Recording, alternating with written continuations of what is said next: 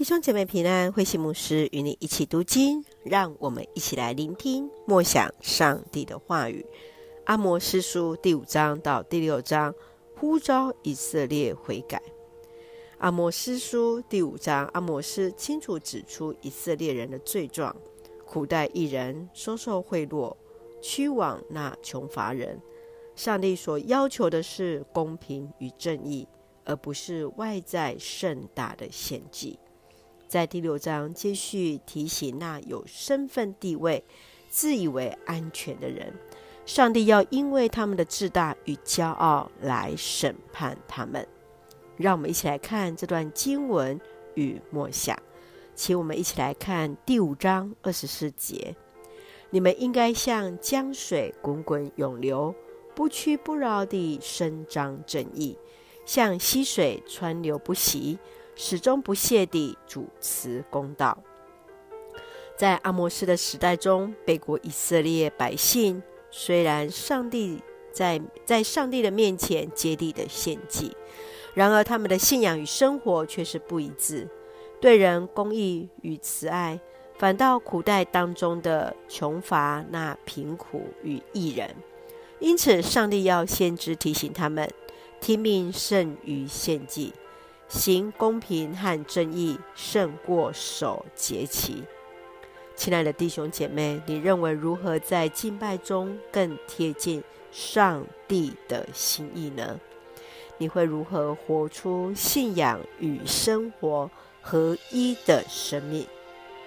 接续，让我们来看第六章第三节：你们以为大难临头的日子还不会来到？但是你们的行动正自取灭亡。以色列为自己的国家繁盛而骄傲自满，他们生活奢华、贪婪、自私、道德败坏、敬拜偶像，都使得上帝厌弃他们。从以色列人的生活，你看见哪些是动摇国本之处？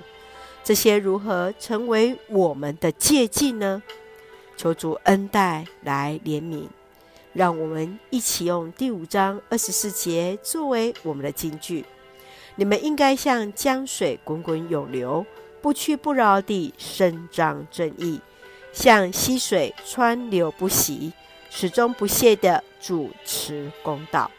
是的，愿主来帮助我们，让那公平正义如同江水在我们当中涌流。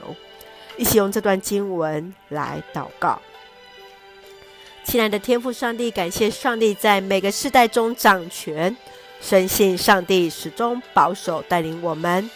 求主帮助我们在信仰与生活合一，更深经验与上帝相遇的喜悦，深知主所喜悦是顺服你的话语，所行合主心意。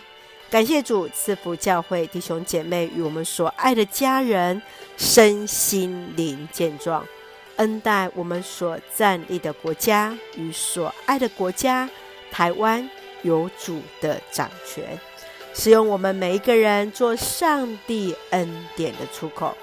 感谢祷告是奉靠主耶稣的圣灵求，阿门。弟兄姐妹，愿上帝的平安与你同在。